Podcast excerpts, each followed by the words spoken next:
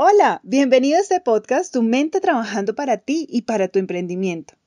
Un espacio creado por Escuela Mente en Acción para conocer de la voz de los emprendedores exitosos sus estrategias, sus ideas, su manera de asumir los riesgos y su manera de asumir y superar sus miedos. Un espacio pensado en ti, que quieres construir una mentalidad para el alto rendimiento, para ser un emprendedor que sí o sí logra sus metas. Bienvenido.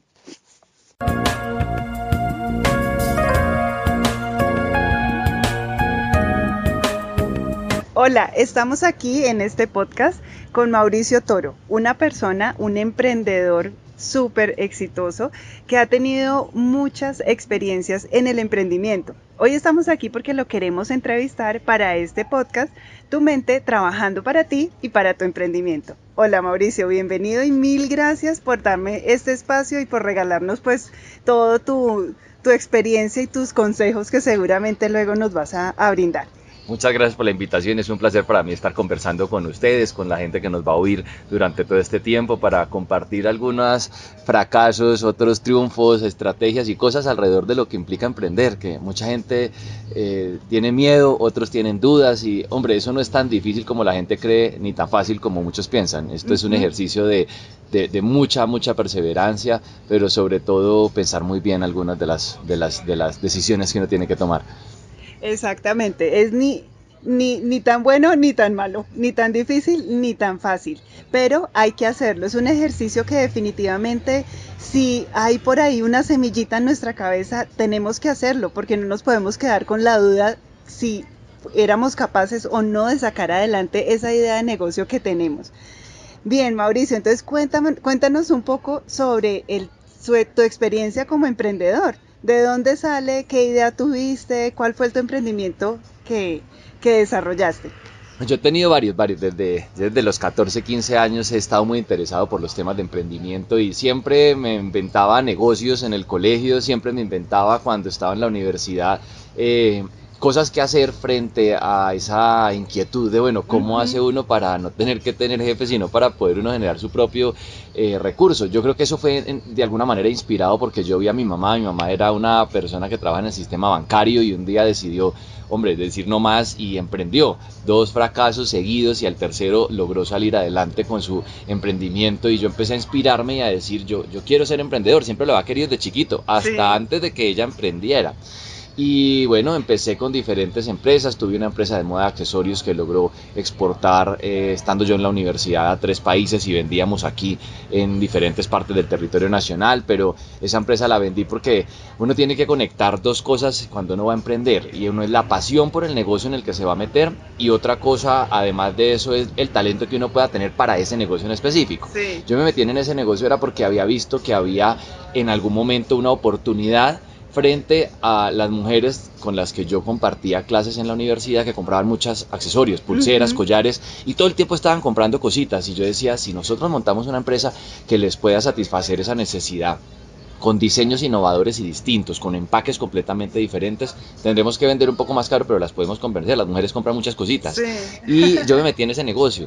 Ese negocio a mí como tal el negocio no me apasionaba, pero era una oportunidad increíble. Y por eso digo que las dos cosas tienen que compaginar, porque si no, en algún momento eso se revienta. La empresa empezó a crecer porque era una oportunidad muy interesante, pero la pasión mía y de mi socio por ese tipo de negocio pues no era toda. Entonces eso limita la creatividad, eso de alguna manera cuando usted empieza a enfrentarse con los problemas tan grandes que trae el, emprender, porque en cualquier lugar del mundo emprender es romper barreras y saltar diferentes obstáculos para poder llegar con persistencia. Pues si la pasión no lo alimenta a uno las ganas de seguir saltando, llega un punto en el que dices ya no más, y todo lo ves más grande de lo que es. Y eso nos pasó a nosotros con este negocio. Nosotros no nos imaginábamos ser los ares de la bisutería en Colombia. Era un negocio complejo. En ese momento empezaron a entrar productos de todas partes, en, unas tiendas muy grandes que hubo hace unos años que se llamaban Dipiu, que traían de China a tres cuartas partes de lo que nosotros vendíamos y producíamos con talento colombiano y diseño mm. colombiano.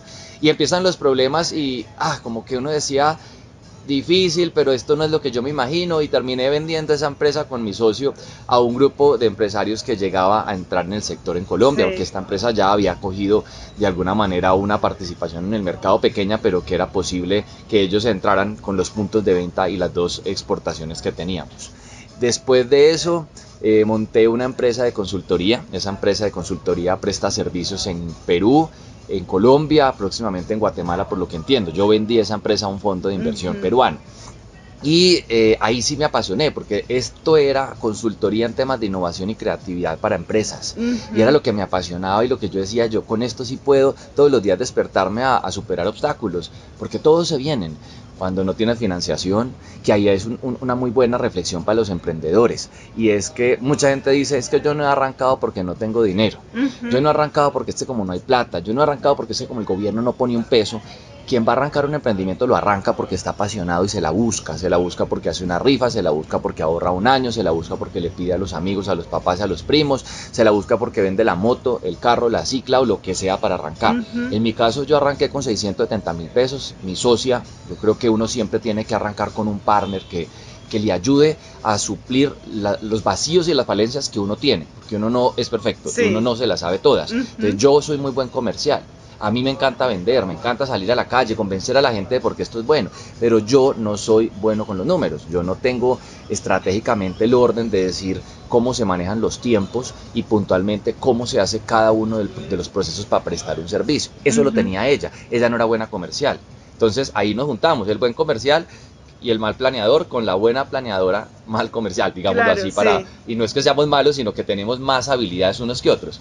Entonces arrancamos, arrancamos con una pasión y, ahí me siento con ella y le digo 600 y 600 mil pesos, no necesitamos una oficina porque esto es puro talento lo que tenemos y las ideas y empecemos a buscar clientes y a ofrecerles el servicio. Y empezamos a trabajar en el balcón de mi casa que mi mamá nos prestó un escritorio que tenía con dos computadores que había en la casa y empezamos a trabajar y a prestar servicios y formalizamos la empresa y empezamos a crecer y la empresa empezó a crecer, llegó un punto en el que teníamos 57 empleados en Colombia, 17 eh, en Perú y la cosa fue muy bien. Yo después me entendí otro punto muy importante en el emprendimiento y es que uno nunca debe dejar de actualizarse y de educarse. Constantemente hay que estudiar porque el mundo evoluciona a una velocidad, el conocimiento a una velocidad que si uno se embebe en el negocio, eh, porque uno termina siendo el todero, el que paga el impuesto, el que liquida la nómina, el que busca a los clientes, el que paga el IVA, el que pide el cheque, el que...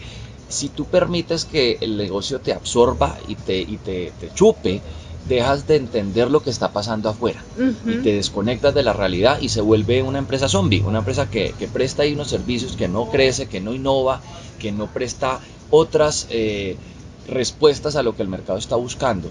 Y nos empezó a pasar. Puta, no crecíamos y decíamos, Dios mío, ¿qué vamos a hacer? Eh, empezaron a crecer empresas que vieron que nuestro negocio funcionaba. Y entonces empiezan a copiarlo. Eso es natural aquí en la China y en la Conchinchina. Que cuando te va bien, salgan muchas más. Es decir, cuando muchos te copian es porque a ti te está yendo bien y eso no tiene que preocuparte. Te tiene que preocupar es que los demás empiecen a ganarte. Entonces ahí nos dimos cuenta que estábamos cometiendo un error. Nos embebimos en la empresa, en lo administrativo. Y yo dije, esto no puede ser. Uno tiene que contratar talento, talento que se encargue de hacerlo operativo. Uno los primeros meses no va a generar utilidades.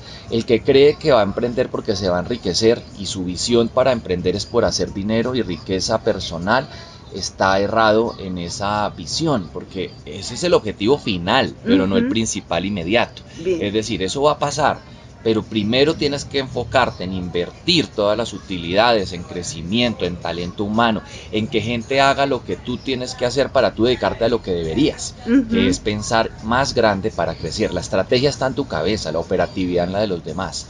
Y entonces una vez empieza, no, no, no, no contratemos porque esta persona es muy cara. Entonces terminas tú haciendo cosas superativas, perdiendo tiempo para innovar. No, ¿Por qué? Porque uno quiere dar utilidades ya. Y la riqueza no se da ya, la riqueza se construye lentamente, con paciencia, mucha paciencia. Nos acostumbraron a ver las películas de Facebook, las películas de Google, las películas de Twitter, donde todos se volvieron ricos en una hora y media de la película. De la película. Uno sale y dice, me va a comer el mundo y, llevas un año y no Eso, eso, a ellos les costó 15 años, a los de Krebs en Colombia 35, a los de Frisbee 40. Es decir, eso implica un esfuerzo inteligente que permita saber que al principio inviertes, inviertes, inviertes en tu empresa, te pagas un salario decente y digno claramente, porque esto no es de pasar hambre, pero luego de que inviertes en la empresa va creciendo y a futuro eso se ve, que es el objetivo final, generar recursos para estar tranquilo y poder comprarse el yate y lo quiere comprar. Pero es, es, es eso, entonces que empezamos a cometer el error de, de chicatear en algunos casos, de no, es administrativa, cobra mucho y yo puedo hacer los giros porque yo ya sé. Entonces eso nos, nos, nos metió en una burbuja accidental y yo en algún momento dije, yo me tengo que ir a estudiar, yo me tengo que ir a actualizar, yo tengo que salir de esto. Eh, y yo me fui a estudiar una maestría en administración de empresas con énfasis en innovación y emprendimiento.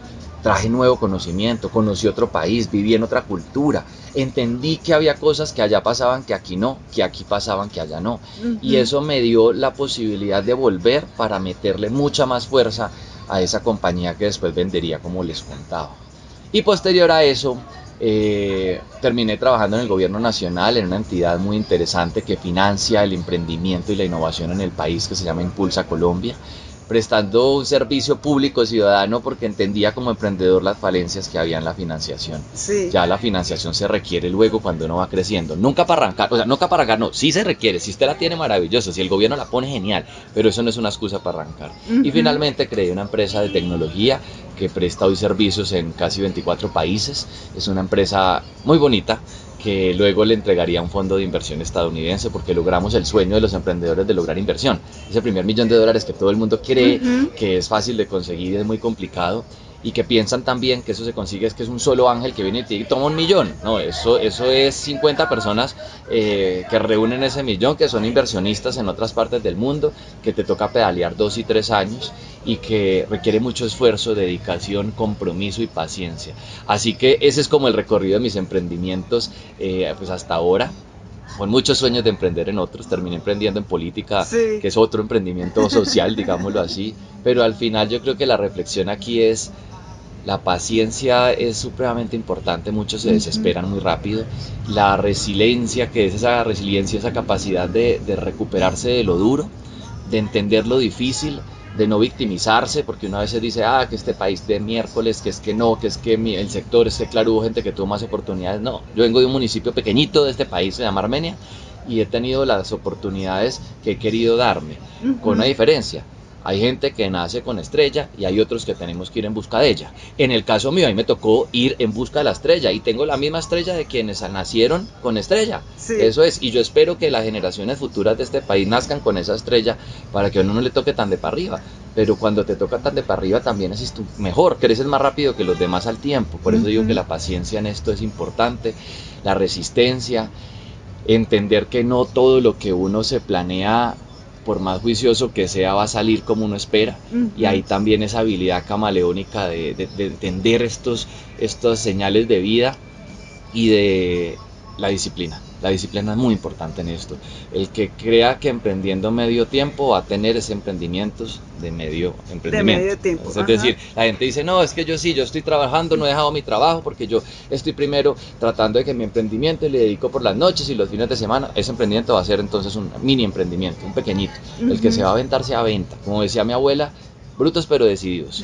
Aviéntese, láncese, inténtelo pero de manera responsable, porque es que también hemos visto el, mensaje espiritual de coach que es lánzate, cree en ti, tu talento, y no, o sea, tiene que haber de las dos cosas, un estudio de mercado serio, un análisis de riesgo, un plan de negocios, una oportunidad de negocio. Uno no puede decir, sí, es que me encanta hacer brownies y ya, me lanzo, voy a hacer la, la brownicera más grande del país porque mi abuela, tengo la fórmula de mi abuela y ya dejé todo tirado y me fui a... No, usted hizo un análisis de mercado, hay 55 mil empresas que hacen brownies en Colombia, ¿Cuál, ¿cuál va a ser la diferencia suya? A un precio menor, hay oportunidad de mercado, puede exportar entonces es la pasión acompañada de lógica, pero dejando el miedo como compañero y no como enemigo. Porque la gente siente mucho miedo y eso es natural. A nosotros como sociedad nos crearon con miedo. Miedo, no se suba ahí porque se rompe la cabeza, mejor no ensaye porque se rompe, no salga porque se agripa, no haga eso porque es peligroso. Y nosotros nos crearon como una sociedad del no, donde solamente el 1% rebelde intenta hacer cosas distintas. Entonces hay que arriesgarse, hay que intentarlo, hay que ver, pero con lógica, no es solo, eh, yo digo brutos por decididos, pero ese decididos es porque usted ya tiene un poco más de análisis y lo intenta. A casi nadie le sale de primerazo. Miren las historias entonces de los gurús internacionales, por no hablar de los colombianos, que yo conozco muchos admirables, pero como hoy lo que se visibiliza es el exterior, porque son a Estados Unidos y los entonces vaya, mire, ¿Cuántos se demoraron? Hay gente que arrancó a los 55 después de que empezó desde los 30 a intentarlo. Hay otros pelados que lo intentaron en la cuarta y les salió. Pero, pero yo no he visto el primero que de un totazo diga, te la saqué. Porque cada fracaso es un aprendizaje. Y si usted deja de intentarlo, pues entonces no va a llegar a aprender lo que necesita. Exactamente. Pues Mauricio, de verdad que ha sido creo que una un montón de información para personas que tal vez estén por ahí pensando si sí o si no me arriesgo, si sí o si no me lanzo a hacer esa, a, empezar a intentarlo. Sencillamente lo que dices tú es muy cierto, o sea, nosotros nos enseñaron a, al no, al no lo haga, al cuidado, al tenga cuidado, al no lo, y sobre todo a no vaya a fracasar porque queda mal, ¿sí? Porque ¿qué dirán los demás? No, es, el momento precisamente del emprendimiento de decir, voy a intentarlo y si, si no me sale no me sale como me lo espero, pues lo intento de otra manera. Para eso existen miles de caminos y miles de vías que nos pueden llevar realmente a lo que a lo que queremos. Es que hay una cosa y es eh, esta sociedad colombiana tiene una yo amo este país, pero pero tenemos una mala costumbre y es satanizar el fracaso. Entonces, eh, ¿qué irán a decir los vecinos? ¿Qué irá a decir eh, la familia de doña Pepita Mendieta? Que usted mire, dejó el trabajo, vendió el carro, se lanzó, se quebró, qué pena, qué oso. Y yo, yo, siempre le decía, incluso yo viví eso en mi familia, yo salí de tener un muy buen puesto en una entidad donde venía creciendo, después de cinco años de empezar como practicante, ha terminado como subdirector, estaba a un paso de una dirección. Sí. Me acuerdo que mi mamá en su momento, siendo ya emprendedora, y mis tías, Usted está a un paso de llegar a esa presidencia de santidad. Si en cinco años de practicante a subdirector, usted se queda seis años más, llega presidente, siete años y arregló su vida. No, no, chévere, pero no es mi sueño, o sea, esto no es mi plan. Y usted luego sale, deja puesto como va de rápido y, va a hacer cositas y negocitos, qué pena, qué dirá la gente, que se enloqueció. Y yo no trabajo por lo que diga la gente, porque la gente siempre va a decir, cuando te va bien es porque no te lo mereces, porque tuviste suerte, porque quién sabe quién te ayudó, qué tan chepudo, que... Y cuando te va mal, entonces se lo dijimos, ahí está, es que es pintado, entonces siempre igual va a haber un pero, pues yo prefiero tener cuentos que contar. La vida se encarga de tener historias, cuando usted quiera estar viejo y disfrutar su vida con sus nietos, con su esposa, con su esposo, si se quiere casar o no se quiere casar, entonces con sus amigos, con sus sobrinos o solo. Uno lo que tiene que coleccionar en la vida son historias. Sí. La gente que no colecciona historias es aburrida.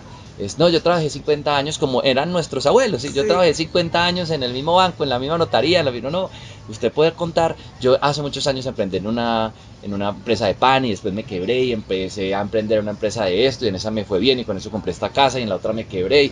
Historias es lo que hay que acumular y el que más historias tiene es el que más historias gana. El que más historias gana tiene más posibilidad de tener éxito. Entonces hay que intentarlo cuantas veces sea necesario, sin pena al que dirán. Siempre van a decir algo de uno.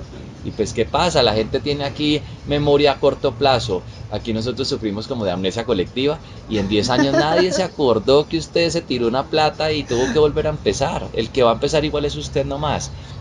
Háganlo ya, no lo piensen más. He visto muchas historias de gente. Mira, ayer, ayer les voy a contar una historia que me pasó. Estaba en un evento con muchos eh, personajes importantes de este país en Cartagena. Y entonces recuerdo que venía un señor a, contar de un emprendimiento y un compañero me dice, imagínese que yo pude haberme inventado el Spotify, el Deezer, eh, hace 15 años. Y digo, ¿por qué?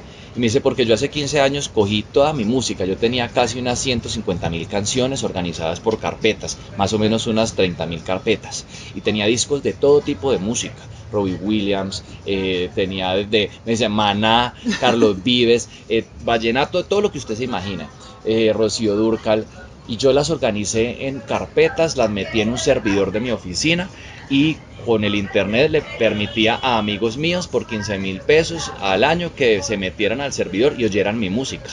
Era un Napster, era un, un Deezer, era un Spotify. Yo le dije, ¿usted por qué no siguió en eso? No, no, no, porque a mí me dio miedo como tener que, salirme de eso, y él es ingeniero, y, como que yo tenía mi puesto fijo y mi familia, y, y mire, mire, mire, yo le digo, eso le pasa a mucha gente. Mucha gente cuando ve los emprendimientos dice, a mí eso se me ocurrió hace 15 años. La diferencia es que hay dos tipos de personas, las 99 y las 1. El 99% se le ocurren cosas y le da miedo, el 99% dice, ¿para qué? Eso no es bueno. Yo, ¿por qué voy a ser el suertudo en esta oportunidad? Eso no es para mí, eso es muy difícil. Y el 1% que siempre se pregunta, ¿y por qué no? Intentémoslo. ¿Quién quita? ¿Qué tal que pase? ¿Qué tal? Y se arriesga. Pero si uno se va a arriesgar es con toda. Repito, no es el medio tiempo, no es los sábados, porque así usted le dedica medio tiempo, tiene emprendimientos medianos si es que los tiene. Entonces esto es, organice sus finanzas, láncese, inténtelo, puede que la rompa, como puede que no. Miren, hay un colombiano que hoy es dueño de uno de los bancos, Nubank, uno de los bancos más exitosos, que no tiene oficinas, que es un banco virtual de todo el mundo. Un tipo que está vendiendo miles de millones de dólares. Es un colombiano en Brasil que arrancó con Nubank.